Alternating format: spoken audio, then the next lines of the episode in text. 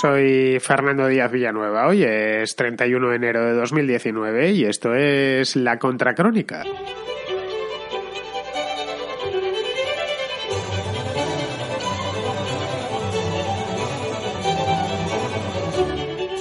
Teresa May sobrevive in extremis eh, solo dos semanas después de llevarse uno de los peores varapalos de la historia del parlamentarismo británico, el de hace justo 15 días, cuando se llevó la peor derrota, cosechó la peor derrota a un primer ministro dentro de la Cámara de los Comunes en algo así como, no sé si eran más de 100 años o prácticamente 100 años.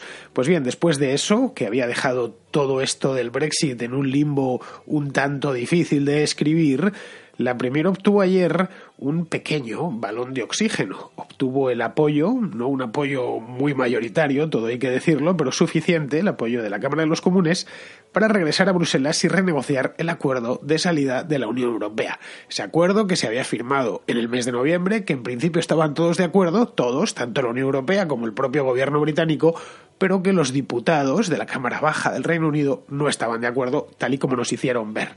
Bruselas ha dicho ya que no hay absolutamente nada que negociar y que lo firmado en noviembre es, y estas son palabras textuales, es intocable. Es decir, puede ir allí, bailar una jota, una sevillana, lo que le vengan ganas, que, que al final no van a, por lo visto, eso dicen, ya veremos luego, no van a dar su brazo a torcer. Pero lo que estamos viendo y esto, la verdad es que tampoco es llamativo, se podía prever, estamos viendo que May es un auténtico animal político y quiere tentar de nuevo a la suerte a pesar de que las probabilidades de que la escuchen en Bruselas sean, no voy a decir nulas, pero sí bastante bajas. Tiene eso sí el botón nuclear en la mano botón nuclear sería una salida por las bravas, desordenada. Y esa, ese botón nuclear no lo quiere nadie. No lo quieren en, en la Unión Europea y tampoco, muchísimo menos, lo quieren en el Reino Unido. Es decir, para ellos sería una auténtica tragedia. Pero claro, a solo dos meses de la salida oficial, muchas más opciones no tiene.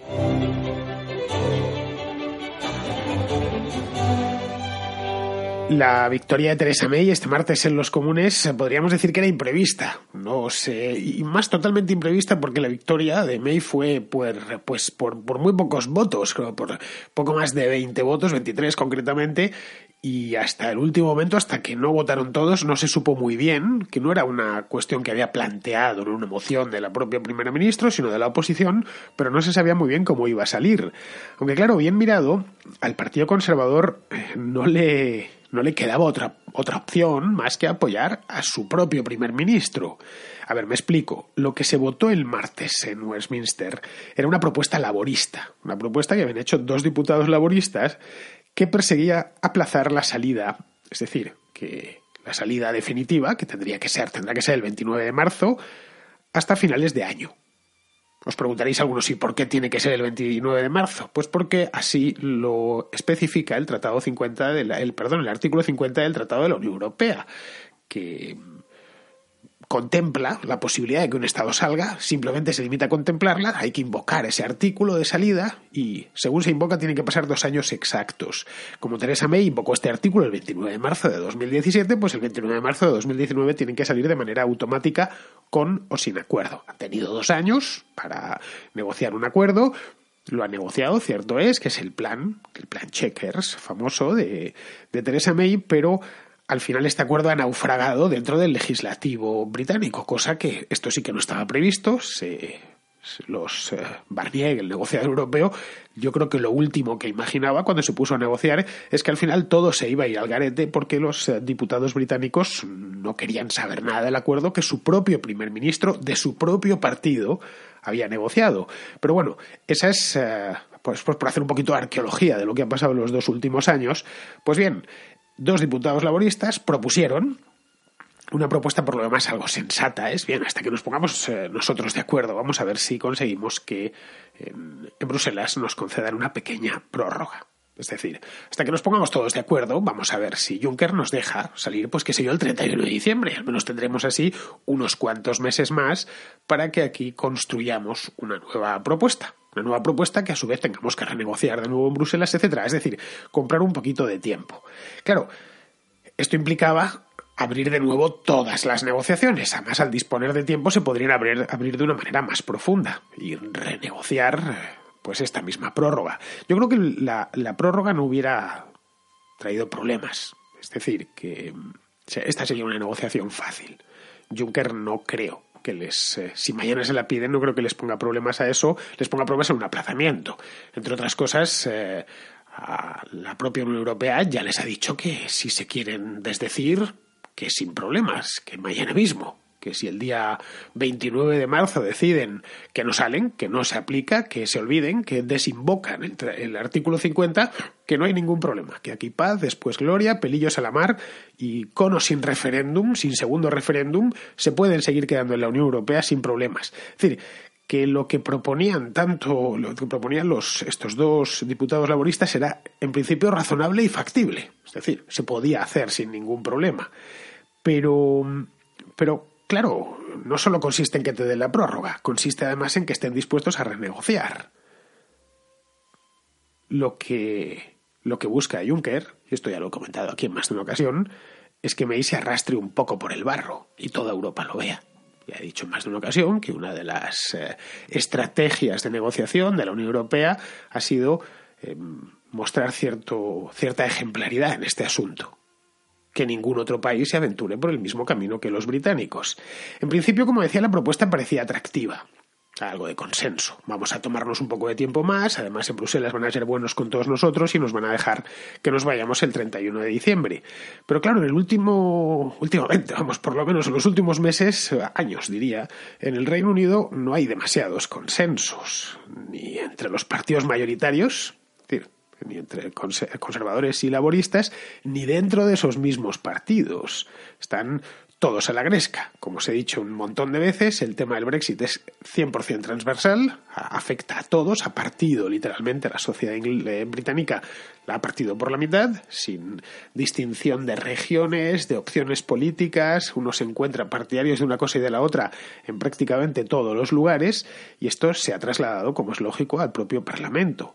La propuesta está de prórroga, que presentaron dos diputados laboristas, como os he dicho, se, se llaman estos tipos Yvette Cooper y Nick Bowles. Esta ni siquiera venía avalada por Jeremy Corbyn, para que os hagáis una idea.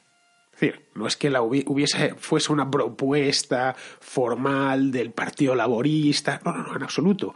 Era algo que había una iniciativa individual de dos diputados británicos, de Cooper y Bowles, que Jeremy Corbyn lo miraba con un poquito de desconfianza. Jeremy Corbyn, evidentemente, no quiere entregar balones de oxígeno a Theresa May la quiere ver eh, arder en la misma hoguera, en la misma hoguera que entre todos han encendido. Eh, es cierto que, que Teresa May ha aplicado mucho fuelle, pero todos, incluido Corbyn, han encendido. Y al final, claro, eh, ha conseguido el balón de oxígeno, que es lo más curioso de todo viendo cómo el Parlamento rechazaba la propuesta de Cooper y Bowles. Es decir, aquí iba a conseguir el balón de oxígeno de cualquier manera. Corbyn yo no sé si no lo, bueno, quizá lo vio, pero claro, no tenía mucha más opción. El balón eso sí trae oxígeno, pero no en grandes cantidades, trae un poquito de oxígeno, tiene aire apenas para unos días. Se ha comprometido, esto se ha comprometido la propia, la propia Theresa May, se ha comprometido a entregar, eh, a presentar al menos, ya veremos esto si se termina votando o no, a presentar un plan B. El próximo día 13 de febrero que afortunadamente no cae en martes, cae en miércoles, ya solo faltaría que fuera martes y 13. Pues bien, el día 13 presentará su plan alternativo, que no se votará, o si se votará no sabemos cuándo, porque aún no han asignado fecha. Habría que plantearse ahora ir eh, de una manera mucho más eh, casi casi al punto exactamente qué es lo que habría que tocar, porque esto ya es una pues casi os diría una operación de, de pura precisión lo que tienen que hacer. Habida cuenta de que Checkers no gusta, no gusta, a muchos no les gusta absolutamente nada, ni el principio ni el fin. A otros no les gustan solo unas partes. Pero es que precisamente esas partes que no gustan son las más difíciles de transformar. Pero vamos, resumiendo, May está aprovechándose de la división dentro de la Cámara. Se está aprovechando para ganar tiempo. Ya os comentaba aquí, el mes pasado y el anterior, que esta mujer se va a agarrar y se está agarrando a lo que haga falta y así a lo tonto, si gana tiempo y se coloca en el mes de marzo, que es su objetivo, llegar hasta el día 29 de marzo, eh, ya que no ha podido pasar su plan, que al menos no haya ninguno más. Y que esto les deje a los diputados dos opciones, solo dos. Una, aprobar in extremis el día 27 o el 28 de marzo, es decir, a pocas horas de que se produzca la salida. Su plan, el plan Checkers, el mismo que tiraron en enero. O lo segundo, salirse por las bravas. Es decir, ponerle, ponerle a los diputados delante del, precipicio. Es eh, yo el caos. Vosotros veréis. No, pero es que a usted le dijimos que... Eh, que no queríamos esto, ya, ya, bueno, pero estamos en esta circunstancia, o nos vamos todos al precipicio o apoyáis lo mío. Esta yo creo que es un poco la estrategia que ha adoptado Teresa May desde que le tiraron eh, el acuerdo hace 15 días. Claro, ante esta disyuntiva, unos y otros tendrán que elegir. Tendrán que elegir si eligen el mal, menor, que sería el acuerdo de Checkers, ya digo, no es el mejor del mundo, es lo que hay, es lo poco que se pudo hacer, teniendo en cuenta lo difícil, por no decir imposible, que era sacar al Reino Unido de la Unión Europea. Si no, pues imposible no es, se puede hacer evidentemente y se puede hacer por las bravas sin problemas. Digo, imposible eh, hacerlo a gusto de todos. O el mal mayor, que sería un Brexit duro de imprevisibles consecuencias.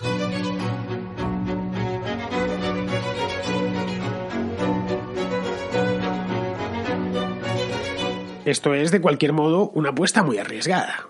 La verdad, yo si fuese Teresa May me lo plantearía seriamente, porque podría suceder que los diputados se resistan, es una posibilidad, no olvidemos cómo está conformada la Cámara de los Comunes, el diputado en el Reino Unido se debe más a su circunscripción y a los votantes de su circunscripción, a su distrito, que al partido, y lo pudimos ver bueno, lo hemos visto muchas veces en el Parlamento británico, como los diputados no siguen de disciplina de partido. Así que, y votan por sus intereses personales porque quieren salir reelegidos en las siguientes elecciones, unas siguientes elecciones que además se presumen próximas, porque la situación es de crisis terminal. Entonces, muchos diputados están diciendo, ¿quién me votó a mí? Saben perfectamente. Al ser eh, distritos de los que solo sale uno, que van a cara de perro, conocen, no voy a decir los nombres y apellidos de todos los votantes, pero tienen un perfil de su votante medio bastante ajustado. De ahí que no están dispuestos a jugarse su escaño, del que viven, y la verdad es que viven bastante bien. De manera que, si se resisten, una salida eh, por las bravas, una salida dura, se llevaría a, Teresa May por delante dentro de dos meses y además la dejaría fuera de unas hipotéticas nuevas elecciones. Es decir, acabaría con su gobierno y acabaría con su carrera política.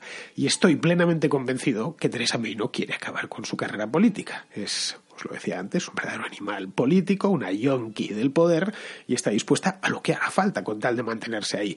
Es más, podría haber dimitido sin ningún problema cuando le debió hacerlo, de hecho, en rigor, cuando le tiraron el plan, el eh, este mismo mes debió haber presentado su renuncia en el acto. Caballeros, yo por aquí no quiero seguir, así que mm, que venga otro e intente resolver este asunto.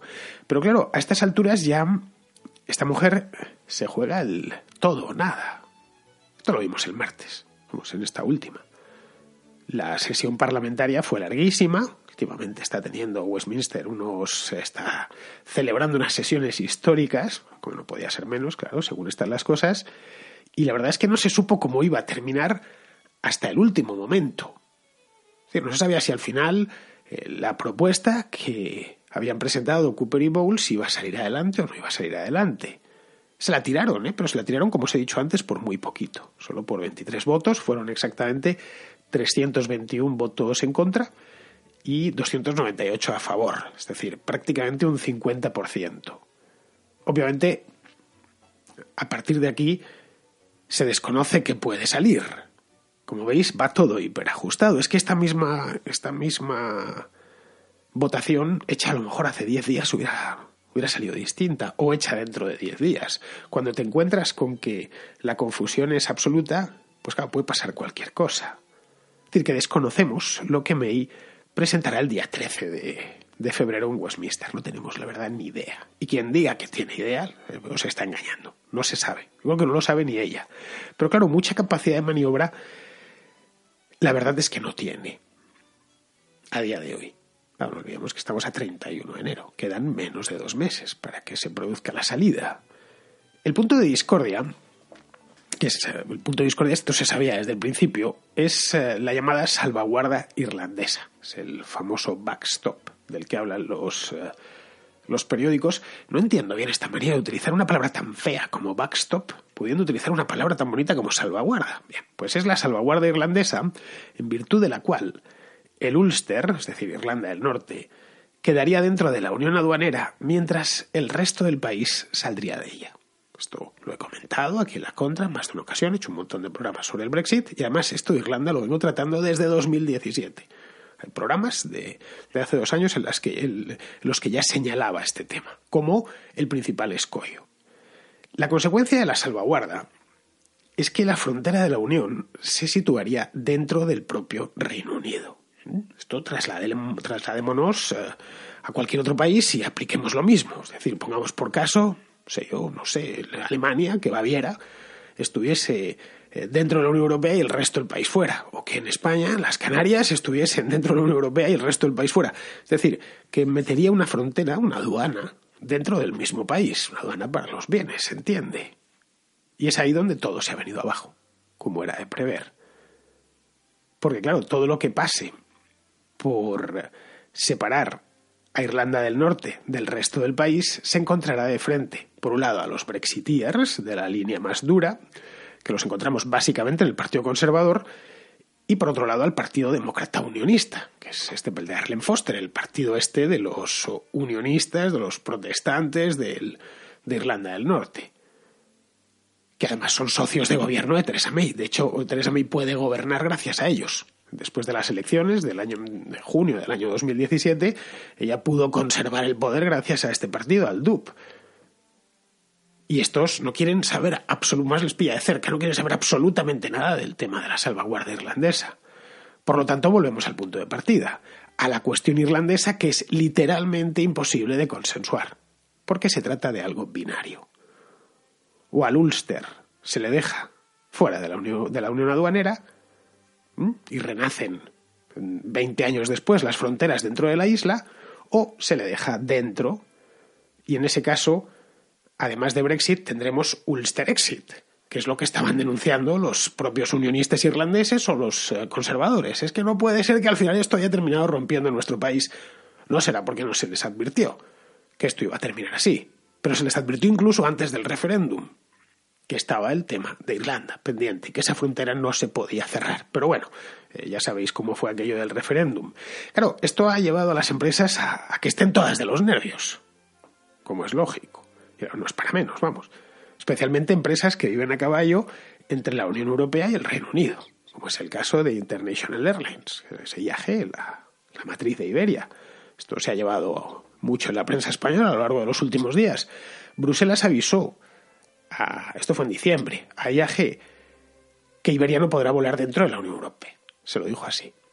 Para volar dentro de la Unión Europea, la empresa tiene que ser, no 100%, pero sí al menos la mitad más uno, el 51%, tienen que, tiene que ser, tiene que estar en manos de accionistas europeos. Es decir, si se produce el Brexit duro sin ningún tipo de acuerdo, con las con las preceptivas salvaguardas, de nuevo tenemos esta palabra tan bonita en castellano, en ese caso, olvidaos de hacer que Iberia pueda hacer un Barcelona-Berlín o un Madrid-París. No va a poderlo hacer.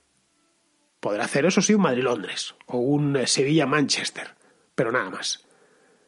Algo similar, por cierto, le sucede a Ryanair o a EasyJet, que son dos compañías fundadas en el Reino Unido. Bueno, eh, Ryanair es eh, irlandesa, pero que es una compañía a, que empezó a crecer en el, Reino Unido al principio, y Sillet sí, Sillet la fundó un chipriota ahí en, ahí en Inglaterra. Estas son las dos principales compañías de bajo coste en Europa. Y están tomando ya las medidas. Sí que Iberia y, Ryanair, y Sillet también, tienen que demostrar que la mitad más uno de sus accionistas son, eh, son comunitarios. Están en manos de accionistas comunitarios. En el caso de Iberia no salen las cuentas, esa es la verdad. Como vemos en el caso de IAG. IAG tiene la sede social en Madrid, eso es cierto, pero su accionariado es muy variopinto. Hay accionistas privados un montón, cualquiera puede comprar acciones de IAG en la bolsa, pues eh, se venden en la, bolsa de, la bolsa de Madrid y en la bolsa de Londres. Y ahí habría que saber exactamente quiénes son esas acciones, hacer un mapa de esas acciones y quiénes son comunitarios y quién no. Luego también hay un fondo estadounidense que tiene un paquete grande y luego el paquete de Qatar Airways, que es grandísimo. Es el 21%, una cosa así. El caso Iberia es pragmático. Es un caso concreto, pero es muy paradigmático porque demuestra hasta qué punto la economía británica está integrada dentro de la europea. Vamos, casos como el suyo hay muchos aunque no sean tan visibles pues, como lo es una aerolínea. A fin de cuentas, IAG son varias aerolíneas, las dos principales son eh, British Airways y Iberia, pero también está Aer Lingus, por ejemplo, que es la aerolínea irlandesa, pero vamos, irlandesa de la República de Irlanda. Y luego hay unas cuantas más. Vueling también está metida en, en IAG. Pues bien, este tipo de cosas son con las que juega May para salirse con la suya. Sabe que nadie quiere salir sin acuerdo porque ese escenario es tan incierto que ni los brexiteers más apasionados lo contemplan. Esa es la verdad. A fin de cuentas, como os decía antes, esto del Brexit eh, tuvo un componente muy emocional y muchos no se plantearon que lo que se veía de la Unión Europea era solo la cima del iceberg, que había muchísimo más debajo. El 90% de lo que constituía la Unión Europea estaba por debajo y no lo vemos. Vemos solo una parte, las banderas en los edificios públicos y poco más. Bueno, y el carnet de conducir que lleva una banderita de la Unión Europea. Pero eso es una es puramente simbólico. Lo, otro, lo otro no se ve. Entre las regulaciones, más la cantidad de vínculos que se han creado y que son invisibles o poco visibles. Claro, es una campaña electoral. No se ve directamente. Una campaña electoral se emplea lenguaje grueso y se escribe a brochazos. Es no hay, por lo general, espacio para las matizaciones ni para posturas templadas. Pues el resultado de aquella borrachera lo están pagando ahora, en forma de una resaca muy amarga. Porque el problema de fondo que condiciona todo esto es que, exceptuando a unos, poco, a unos pocos europeístas puros, que los hay, y otros tantos brexiteers de la primera hora, Nadie en el Reino Unido quiere irse del todo ni quedarse del todo. Esa es la cuestión. Ese es el drama de May y no solo de May. El que venga después eh, se va a encontrar con idéntico problema.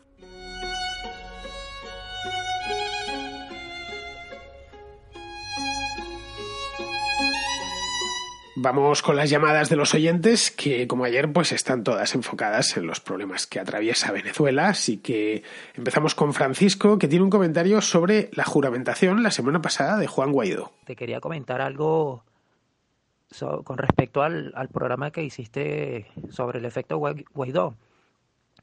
Y es que su juramentación tomó a muchos desprevenidos, y no solo del gobierno, sino de los que se llaman la MUD porque hasta ese momento, hasta antes de que él se juramentara, la MUD no lo, no lo, no lo había considerado. De hecho, ellos, varios voceros de ellos, dijeron abiertamente en, en los medios de que no era factible una juramentación de él. Y resulta que él se juramentó. Esto, si tú puedes ver los videos, verás las caras de algunos de, ellos de, sorprendidos. Pues. Y lo que, algo que posibilitó esa juramentación fue que el hecho de que Guaidó estuvo en contacto con los chicos estos de, de un grupo, un movimiento político que se llama Rumbo Libertad, que ellos a su vez tienen mucho contacto con, con Eduardo Bolsonaro, el, el hijo del presidente Jair Bolsonaro. Esto es eh, eh, eh, dicho por, por, un vocero de ellos mismos, que ellos lo pusieron en contacto y, y, bueno, estuvieron en conversaciones y la, el resultado de esas conversaciones fue esa juramentación. Y bueno, para terminar, no deja de ser curioso de que Guaidó sí es miembro de Voluntad Popular, que es un partido de, digamos, centro izquierda, pero también es amigo de estos chicos que ellos no son de, izquierda para nada, de hecho ellos tienen mucho contacto con el, Instituto Mises de Brasil y bueno, así es la política, pues. A veces a veces hay, hay uniones inesperadas, con resultados inesperados. Lo de Guaidó pilló por sorpresa a todos, Francisco. Yo mismo no lo tenía claro. Y fíjate que ese mismo día hice el programa sobre Venezuela. Está ahí en el archivo. Lo titulé ¿Por qué Maduro teme a Guaidó? El, el, título, si ese día no llega a hacer lo que hizo, la verdad es que este programa hubiera pasado desapercibido, pero en cambio ha sido, pues obviamente, el más escuchado de todo el mes de enero, porque ese mismo día, unas horas después, resultó que el nombre Guaidó apareció, eh, se hizo dueño de la prensa de todo el mundo. Pues lo hizo una hora, unas horas antes. Si esto, Guaidó se, se juramentó por la tarde, hora española, pues yo lo había hecho la, la madrugada anterior antes, poco antes de que se produjese la proclamación, y yo la verdad es que no pensaba que el desenlace iba a ser tan rápido. Pensé que Guaidó se tomaría su tiempo, le había detectado ya como el hombre claramente futuro, pero no lo sé, antes de dar un paso tan importante que iba a dejar correr algo de tiempo. Claro, el día 23 de enero tiene mucho simbolismo en Venezuela, porque fue el día, como ya os dije, que cayó la dictadura de Pérez Jiménez, allí en el año 1958. Pero vamos, eh, el paso era importantísimo porque ya no había marcha atrás. Evidentemente lo tenía todo bien atado, lo cual luego esto estaba ya cerrado desde hacía mucho tiempo. Eh, tenía atado el reconocimiento de Estados Unidos y del Grupo de Lima, pues fueron inmediatos los dos, lo que nos dice que eh, el asunto viene, no te voy a decir de dos días ni de tres, quizá de, tres o cuatro meses, lo desconozco desde cuándo, pero ya desde hace tiempo. Claro, lo que me comentas es que dentro de la MUT muchos no lo sabían, pues seguramente, y más por razones obvias. Supongo que no quería Guaidó y su equipo que se filtrase la información al gobierno y, les, y así les pudiese pillar por sorpresa, que es como les pilló. Eh, ya sabes que, como decía Sun Tzu, el arte de la guerra es el arte del engaño. Guaidó consumó el engaño de un modo magistral, eso hay que reconocérselo, y ha cambiado el juego en el juego político en Venezuela en solo una semana. Bien, seguimos. Vamos ahora con Alejandro, que se hace eco también de este asunto, en este caso sobre la posición europea. En el periódico 20 Minutos, hoy han sacado ¿no? una noticia de dos páginas sobre Venezuela. La primera página se dividía en dos partes. Una que era la actualidad política debido a Guaidó y la segunda una entrevista pues a un señor. No me acuerdo del nombre, lo siento. En la segunda era posibles qué puede pasar a continuación. Bien, en la primera parte, decir, eh, se ponía el foco eh, más a nivel europeo. ¿Qué va a hacer la Unión Europea? Debido a que se bueno, salía ¿no? en esta noticia que, eh, que varios miembros de la Unión Europea habían salido apoyando a Guaidó. Pero que de todas formas se iba a celebrar una votación de urgencia, creo que era la séptima desde la novena, desde que se fundó la Unión Europea, que se hacía una votación de emergencia, para ver si se apoya o no a Guaidó. La segunda, ya eh, te decía, o sea, la segunda parte, te decía, ¿no? Elecciones o represión, tal cual, el titular era ese, la noticia. Y bueno, te hacía un repaso sobre lo que había pasado y que, cuáles eran las soluciones. Todo esto me parece interesante, sobre todo que hayan puesto el foco en la Unión Europea, debido a que justo en la portada te salía ¿no? que Rusia pues no estaba conforme con Estados Unidos, de, que ha decidido apoyar a Guaidó. Esto me lleva a preguntar, debido a que bueno, la Unión Europea importa gas natural, creo, aparte seguramente de algo más, pero gas natural creo que seguro, de Rusia, eh, ¿Qué pasa con, esa relación comercial, no? Si decide apoyar a Guaidó y en, cambio Rusia apoya a Maduro. Bueno, pues era eso. Un saludo. Bueno, Alejandro, dos cosas. La primera es que le tienes que poner el bozal al vibrador del móvil porque con lo que vibra eso, cada vez que te lo metas en el bolsillo, tienes que ir bailando la tarantela por la calle. ¡Qué barbaridad! Esa es la primera. La segunda es que la primera es de orden técnico, la segunda ya es eh, de orden periodístico, la segunda es que la Unión Europea está formada por 28 estados, como supongo que, conocerás, y Federica Mogherini, que es la alta representante de Asuntos Exteriores de la Unión, pues tiene que consensuar cualquier cosa con todos ellos. Con 28 gobiernos, ya solo llamarles uno a uno puede consumirte tres o cuatro horas tranquilamente. No sé si alguna vez habéis organizado una cena o una fiesta y habéis tenido que llamar a los invitados. O sea, os habéis, habéis echado la mañana o la tarde llamando a la gente. Pues en este caso, mucho peor. Eso, eso por un lado. Eh, es decir, que ya solo el hecho físico de tener que consensuar una postura lleva tiempo. Y luego, además, eh, eso por el otro, sería que el tema era delicado. decir, que hacía falta un comunicado de unas características muy específicas. Y es por eso que se demoraron tanto y cuando por fin sacaron el comunicado, pues se quedaron en mitad de ningún sitio. Y ojo, no es la primera vez que sucede ni será la última, ¿eh?